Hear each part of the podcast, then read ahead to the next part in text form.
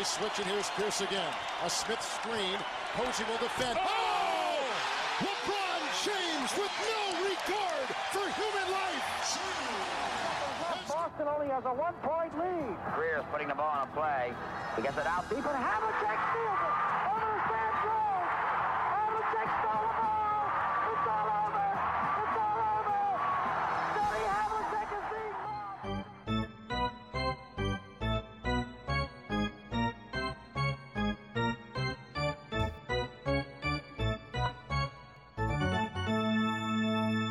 Olá, Quedas.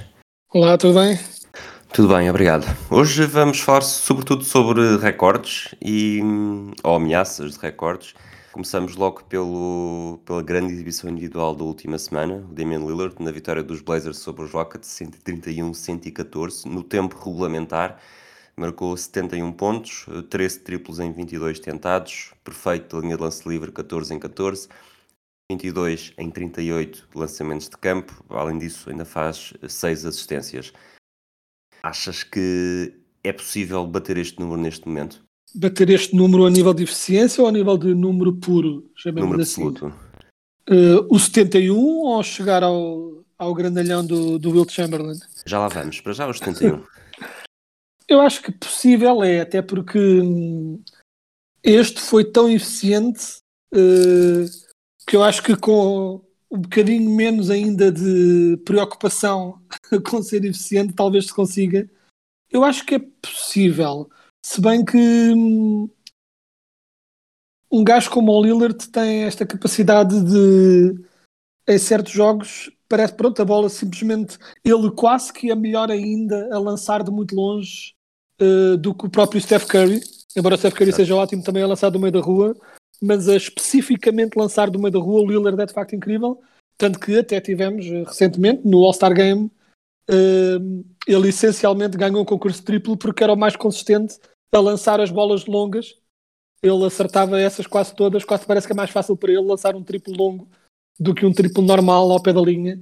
Portanto, essa é de facto uma grande vantagem que ele tem porque dificulta eh, mesmo. Porque por, por mais que as defesas hoje em dia saibam que se deve que jogadores como o Lillard têm de ser defendidos em cima em todo o campo, não é fácil a nível de condição física manter-se. Uma coisa é defender a linha triplo, outra coisa é defender a partir do meio campo. E essa é também uma questão que é. Às vezes fala-se também, pronto, sobre a, a defesa, é? com, com estes jogos todos de pontos, sobre a qualidade da defesa hoje em dia e o instinto, pessoalmente, pronto, dos velhos do Restelo é dizer, ah, hoje em dia não se defende. Eh, Muito pelo contrário, pronto, o que, aliás, defende-se de forma eh, mais inteligente até hoje em dia. Claro que o efeito acaba por ser menor por duas razões. Um, há certas coisas que não se podem fazer que limitam a defesa, pessoalmente a nível do agarrar, puxar, tocar nos jogadores, esse tipo de coisas. E acima de tudo, a nível puro de condição física, é impossível eh, para um defesa eh, estar constantemente em cima de um jogador que não só está em constante movimento, como está em constante movimento em todo o campo e não apenas ao pé do aro ou correndo do ar para a linha triplo. Eh, ou seja, é tão difícil defender eh, um estilo de jogo assim no jogo inteiro que naturalmente, não é naturalmente, porque isto não é normal acontecer, mas vão acontecer este tipo de jogos com muitos pontos, porque simplesmente é impossível um defesa se manter em cima de um jogador que, a partir do meio campo, pode começar a lançar e não é a atirar a bola, eh, não é, não é aqueles atirares com as duas mãos em que estás a saltar para a frente. Não, o Lillard está a fazer estes lançamentos normais, como se fosse um lançamento triplo normal, e aliás, houve um dos triplos que eu lembro de ver, que foi um bom bocado atrás da, da linha de triplo, em step back. E mesmo assim entrou. É, assim, de facto, não há nada que uma defesa possa fazer.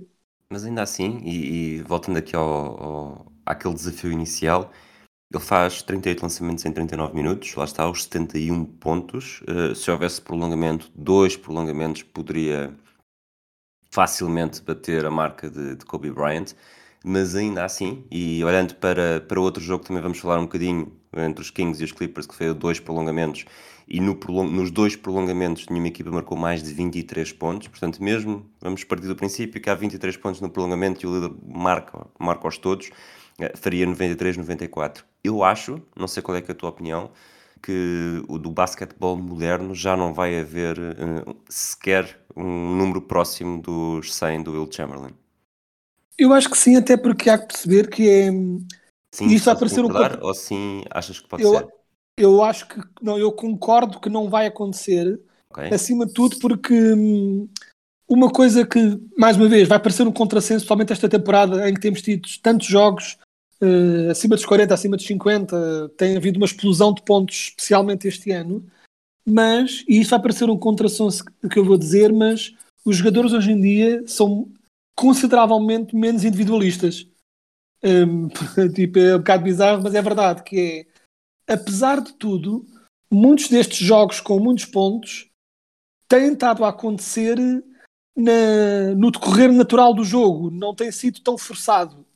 Re- dos jogadores recentes, ou do- das temporadas recentes, em que tinhas um jogador a forçar mais a barra nesse sentido de marcar individualmente pontos, foi um pouco o James Harden nos Rockets, e não era necessariamente eu, estar, eu achar que ele é fuço, não, era, uma, era assim que ele jogava. O jogo era eh, ISOs para o Harden, e depois o que vier daí vem. Se eles, se eles o deixarem um para um, ele ataca ao sexto ou lança triplo. Se eles caírem em cima dele, ele passa para o jogador isolado. Mas muitos destes pontos, hum, até por exemplo, tiveste o Donovan Mitchell este ano, que também teve um jogo com imensos pontos, mas também teve muitas assistências e tudo fluiu. Vem de constante movimento, constante, muitos ISOs também, mas muito pick and roll. E eu não acho que haja tanto esse forçar de este jogador hoje quer marcar 60 ou 70 pontos. Porque, por exemplo, é importante compreender que, por exemplo, no, no tempo do Will Chamberlain, não só ele tinha uma vantagem física em relação aos adversários, quase todos eles, que hoje em dia simplesmente não acontece. Ninguém tem o desnível de vantagem física que o Will Chamberlain tinha naquele tempo. O Will Chamberlain, na altura, basicamente só o Bill Russell é que conseguia aguentar-se com ele. Quase todos os outros ficavam para trás porque ou tinham força, mas não tinham velocidade, ou o inverso. Ou tinham a velocidade, mas não tinham a força. Porque o Will Chamberlain era um espécime físico diferente e o Will Chamberlain, hoje em dia, seria dominador à mesma, porque era um jogador incrível, eh, tal como o Shaq seria, mas teria mais dificuldades, porque seria defendido de forma diferente e haveria outras formas de o parar. Portanto, era preciso, para alguém chegar aos 100, era preciso alguém decidir hoje vamos fazer tudo para este jogador marcar 100 pontos. E eu não acho, sinceramente, que hoje em dia nenhuma equipa faça isso, ou antes, uma equipa que, que quisesse fazer isso seria má, ou estaria com vontade de perder o jogo, e as que são más e têm vontade de perder o jogo não têm os jogadores que conseguem fazer uma coisa dessas a esse nível. Portanto, nesse aspecto, acho que não vai acontecer, não. Will Chamberlain estava aqui a ver no jogo que faz os 100 pontos, eh, 20, 32 idas para a lance livre, faz, para a linha de lance livre, faz 28 pontos aí e, e consegue 36 lançamentos de campo com, com pontos. Eh, Deixa-me ver aqui se consigo encontrar ainda 36 em quantos, não acho que essa estatística não. Ah, existe. 63 lançamentos de campo. Uh, 63 lançamentos de campo, o, o Lillard, por exemplo, os Blazers neste jogo do Lillard uh, fizeram 77 por isso tudo que estavas a dizer, e até pelo estilo de jogo na altura em que era, passava muito mais pelos postos, eu, eu diria que hoje em dia, uh, alguém com, com o estilo do Chamberlain, 50, lan 50 bolas, 50 postos de bola a ir para o Chamberlain no, na zona do poste e, e faz. Lá está, se, o, se o adversário for muito mais baixo, ou se houver uma, um grande domínio, domínio desse aspecto, consegue facilmente chegar lá eu acho que nesta modernidade do, do basquetebol e na NBA é muito mais simples bater o recorde de pontos totais, e aqui uh, o jogo entre os Kings e os Clippers, 176, 175, foi o segundo jogo com mais pontos na história, do que um jogador só chegar a essa marca, a marca dos 100, porque de facto, mesmo que o Lillard de repente uh, comece a fazer 40 triplos, uh, tentativas de triplos por jogo, teria de 33, 34, uh, com sucesso, obviamente, depois ainda há eh, lances de linha de lance livre, mas, mas ainda assim parece-me que está a haver mais posse de bola, mais lançamentos triplos, mais eficácia, mas diria que para, como tu disseste, ser o, o recorde individual para mim é mesmo impossível. Não sei quanto é que estaria disposto a apostar, a não ser que haja um jogo com 3 ou 4 prolongamentos, mas, mas até dois prolongamentos acho muito, muito, muito improvável. Enquanto bater o recorde de, de pontos num jogo, como os Kings e os Clippers provaram, uh, provavelmente não é assim tão não é assim tão improvável, até porque a NBA ultimamente tem dado muitos jogos de, de mais pontos, sobretudo quando comparamos com a primeira década do século XXI. Sim, e até porque tens outra questão também, que é, embora um poste eh, tenha um desgaste físico no sentido de levar porrada e haver aqueles prontos encontrões e tens esse desgaste físico, mas a nível do lançamento em si, um jogador poste pode estar a fazer eh, layups ou afundanços um bocado o jogo inteiro sem que haja um desgaste físico enorme a nível do lançamento. Não é? Por exemplo, um jogador pode estar no garrafão e fazer 100 movimentos de poste e lançar e estar, obviamente que não é uma coisa fácil, mas tipo, está consegue lançar ao centésimo layup, está a convertê-los com sensivelmente a mesma eficiência. Está um pouco mais cansado, mas não assim tanto. Enquanto que o lançamento de triplo, a nível do puro cansaço de os lançar, ao fim de 20, 30, 40, 50, 60, 70 lançamentos triplo, o ato mesmo nos braços é muito cansativo. É preciso mais força nos braços.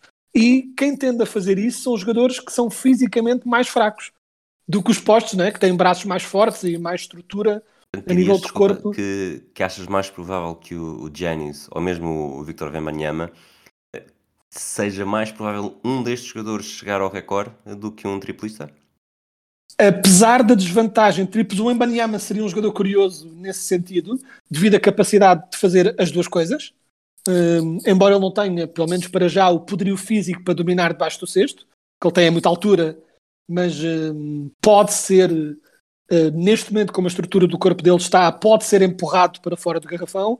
Um jogador como o Yannis consegue dominar muito mais fisicamente, mas depois não tem a vantagem não é, de poder lançar triplos atrás de triplos para ajudar nisso. Mas a ter de a teres-me perguntar, apesar de ser mais fácil uh, conseguir muitos pontos lançando triplos, acho que ao fim de algum tempo a eficiência vai reduzindo drasticamente e o jogador simplesmente fica cansado. E enquanto que jogando debaixo do cesto, ainda assim, se tivesse de apostar quem é que conseguiria, mais depressa ainda assim via um jogador como o Yannis a conseguir chegar perto, ou um Jokic, embora o Jokic não seja muito de, de, tentar esse tipo de coisas, não é, ele marca muito bem pontos, mas não é bem o estilo de jogo dele, uh, do que necessariamente um, um jogador, um triplista cá de fora, um jogador curioso nesse sentido, a nível de quem eu achava que talvez tivesse, se eu tivesse mesmo de apostar, dizer-me alguém vai conseguir ultrapassar o recorde do Will Chamberlain. Sim, até podemos dizer uma equipa que num dia acorda de manhã no hotel e o treinador diz: Amigos, hoje é para chegarmos, um de vocês vai chegar aos 100 pontos. Se houvesse mesmo esse desafio e não esperar pelo que o jogo fazia, quem é que apontavas para onde? O Embiid, claramente. Claramente o Embiid pela capacidade de fazer as duas coisas. Porque o Embiid consegue lançar triplo se necessário for, se estiver uh, muito fechado lá de baixo, é muito eficiente a linha de lance livre e acerta. Tem essa vantagem também, não é? Um, apesar do Will Chamberlain, naquele jogo que disseste, tenha sido bastante eficiente, ele não era um lançador eficiente na linha de lance livre. O Yannis a mesma coisa, tem jogos em que é, como no famoso jogo na final, mas por norma não é. O Embiid é capaz de estar um jogo todo a levar porrada. Num jogo, obviamente, ao fim de uma temporada, a levar porrada, o Embiid, como todos sabemos, tem propensão à lesão.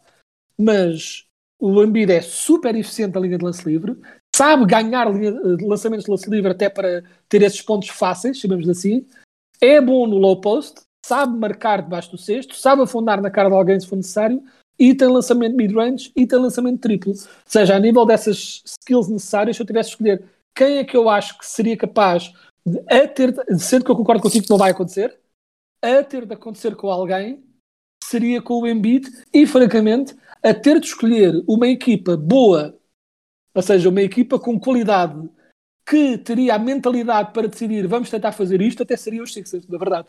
Portanto, acho que acho que via um gajo como o Doc Rivers ou os Sixers a decidirem vamos fazer o Embiid bater um recorde. Enquanto que vejo outras equipas a, ao fim de algum tempo, não, tira-se o jogador que já chega, o jogo está ganho. Portanto, se eu tivesse de pôr dinheiro na questão sobre alguém vai conseguir quem, claramente a minha aposta seria o Embiid. Muito bem, e curiosamente o, o Will Chamberlain fê-lo pelos Warriors, mas quando os Warriors eram de Filadélfia, portanto, Exato. aqui um, um pequeno padrão. O tal jogo 176-175, portanto, os Sacramento Kings com os 176 pontos ganhariam a equipa de LeBron James no All-Star, que fez 175. Isto é quase uma pontuação de, de jogo All-Star, e quando estas pontuações aparecem nos jogos All-Star, nós não gostamos muito. Uh, gostas destes jogos com dois prolongamentos, 176, 175? Achas que vão começar a acontecer cada vez mais vezes? E achas que esse recorde vai ser batido?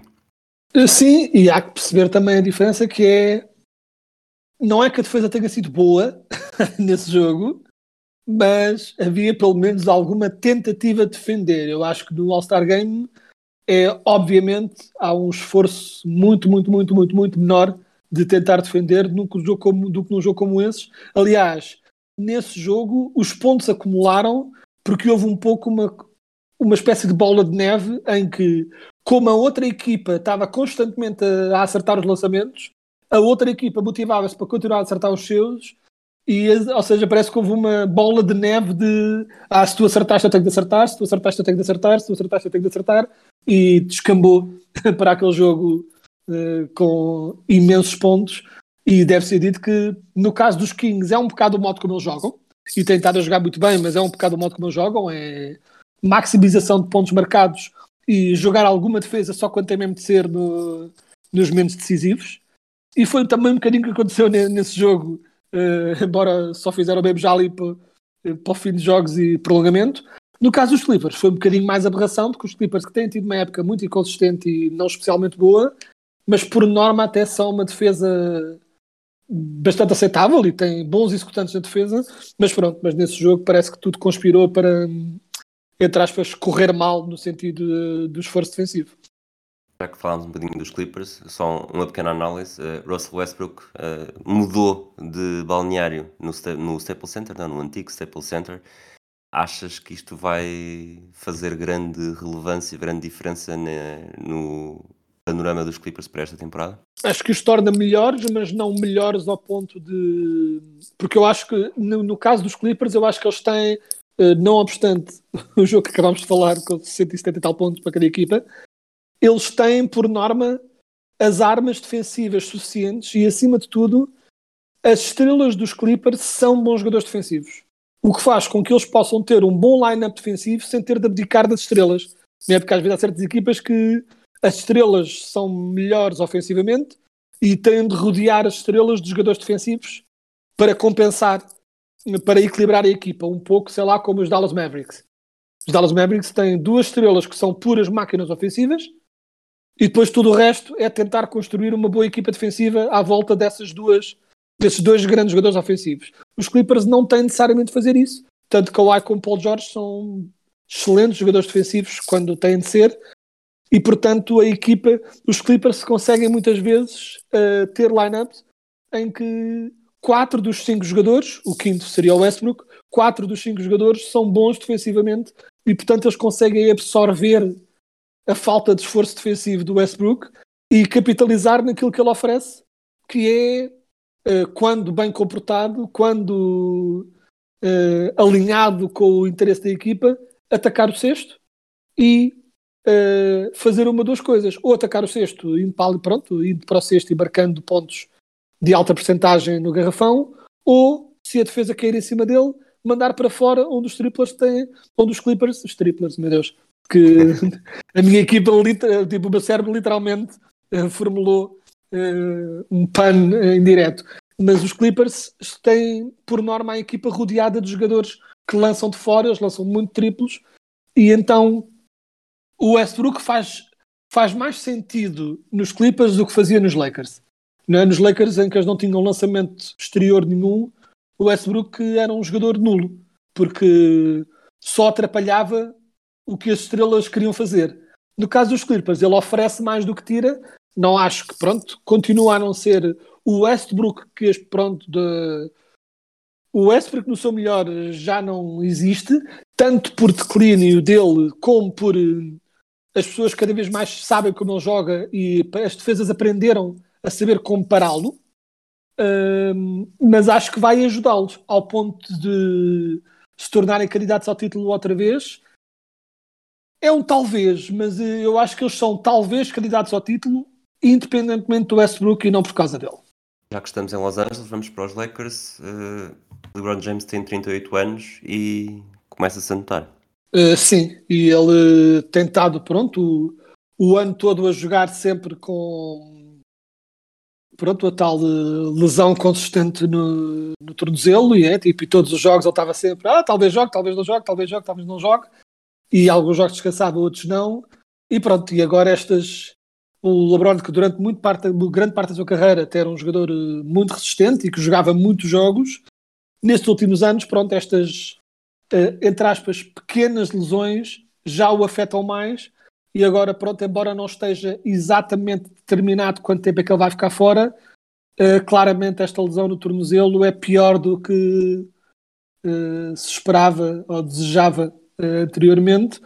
E vai, pronto, afetar a equipa outra vez e claramente, pronto, vai afetar muito o que os Lakers estavam a tentar fazer, tipo... Eles estavam a ensaiar uma recuperação, estão com três vitórias consecutivas, seis vitórias nos últimos dez jogos, estão a, a meio jogo do, do, décimo lugar dos Pelicans do play-in, portanto isto acaba por ser... Eh, os Lakers sem o LeBron James esta temporada são a pior equipa no ataque. Eh, eu diria que se realmente forem duas semanas que sejam, é, é bastante difícil imaginar os Lakers a conseguirem chegar ao play-in.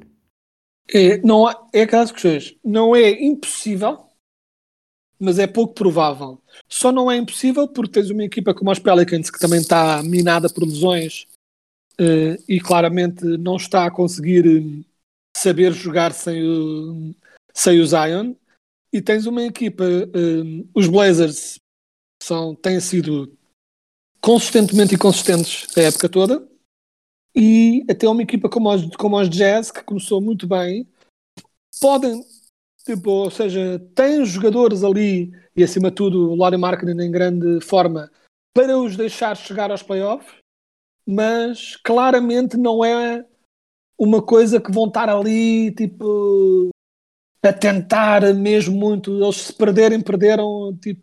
Portanto, há equipas que podem declinar e os Lakers poderiam eventualmente uh, com, e digo isto com muitas aspas, né, com um Anthony Davis sem lesões, uh, tentar manter-se ali na contenda até o LeBron voltar, mas é, é, pronto, é cada vez eh, menos provável e pronto, e vamos ver o que é que acontece em relação em relação a este declínio, até porque os Lakers uh, podem de repente começar, já não chegam, digo eu, ao nível das equipas que estão mesmo muito, muito em baixo, mas uh, com cada jogo uh, em que eles entram em declínio, vai pronto, vão aumentando, entre aspas, a, a posição no draft, o que para o caso dos Lakers é péssimo, porque a, porque a pique não vai para eles.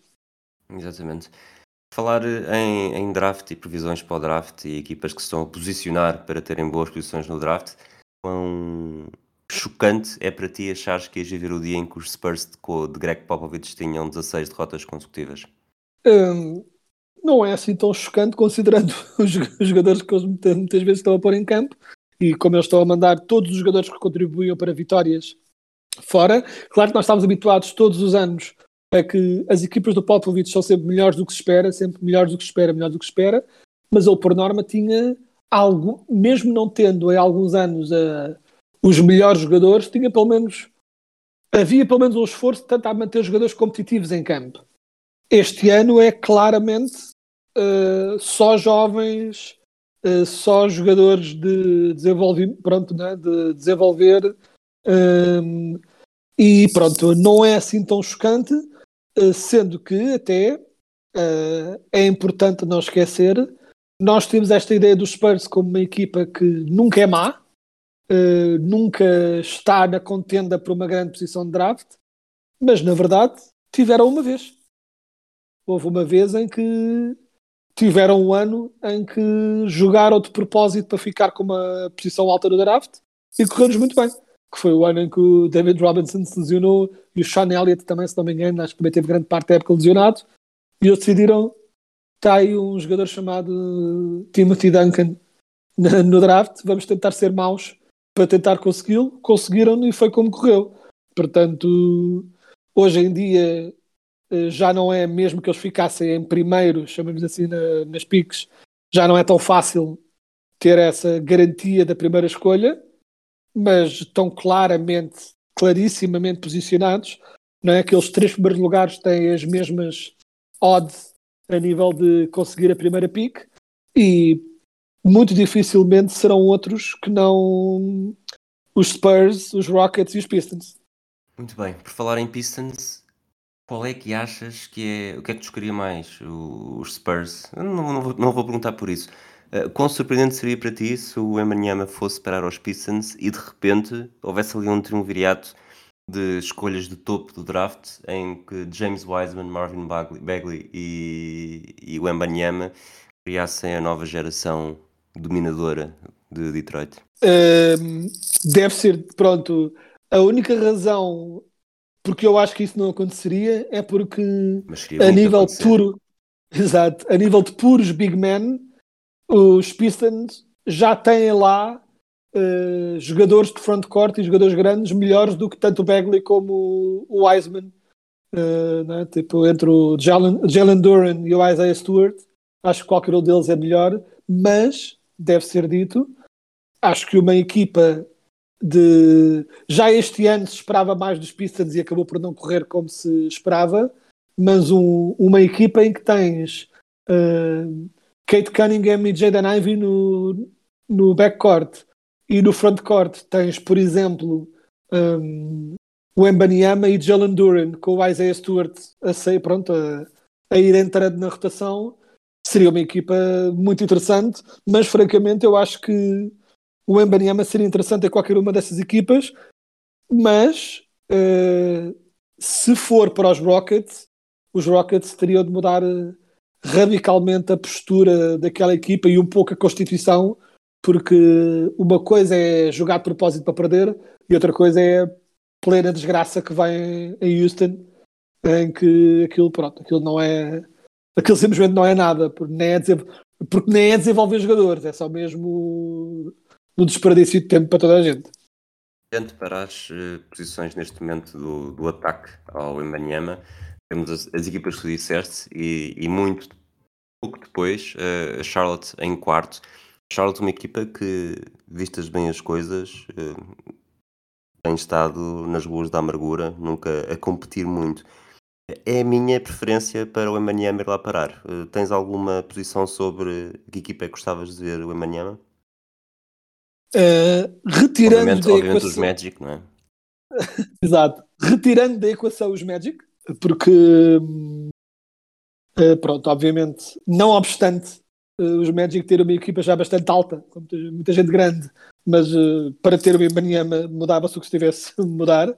Mas retirando isso, sim, os Rockets seriam os que fariam mais sentido. Um, e agora, até com a lesão do Lamelo Ball, uh, que também, ao que parece, fraturou o tornozelo e também vai estar bastante tempo fora, o que vai fazer com que eles percam ainda mais do que já estavam a perder. Eles recentemente até vinham. Exato. Eles recentemente até vinham numa sequência de 5 vitórias seguidas, uh, depois de terem tido cinco, um, pelo menos 5 derrotas uh, seguidas antes. Uh, mas até vinha, pronto, até tinham vindo a jogar bem, muito por força do Lamelo Bell estar em grande forma, mas acho que independentemente de tudo o resto da equipa, e a equipa depois teria de ser ajustada, reconstruída, mas uma base que é Lamelo Ball e o Mbanyama seria certamente muito interessante de ver, porque todas as outras equipas, obviamente com um jogador como o Mbanyama seria bom, mas envolve depois, tendo o Mbanyama, mudar radicalmente tudo à volta, à volta dele. Nos Pistons, talvez não tanto.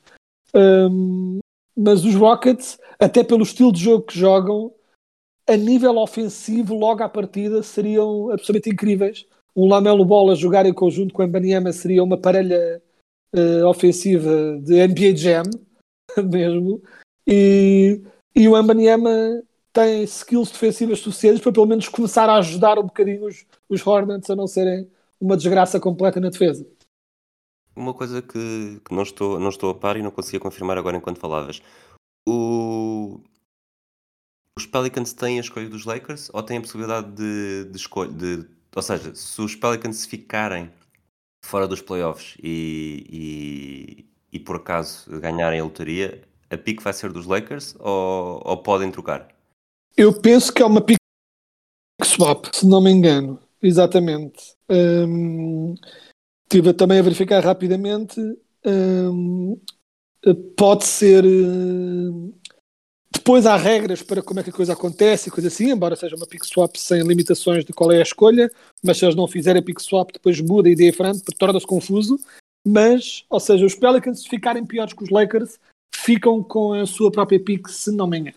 Ok, muito bem. Bom, terminamos este episódio desta semana. Uh, voltamos em breve para mais coisas sobre a NBA.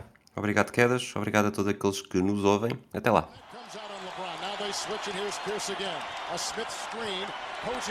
Oh!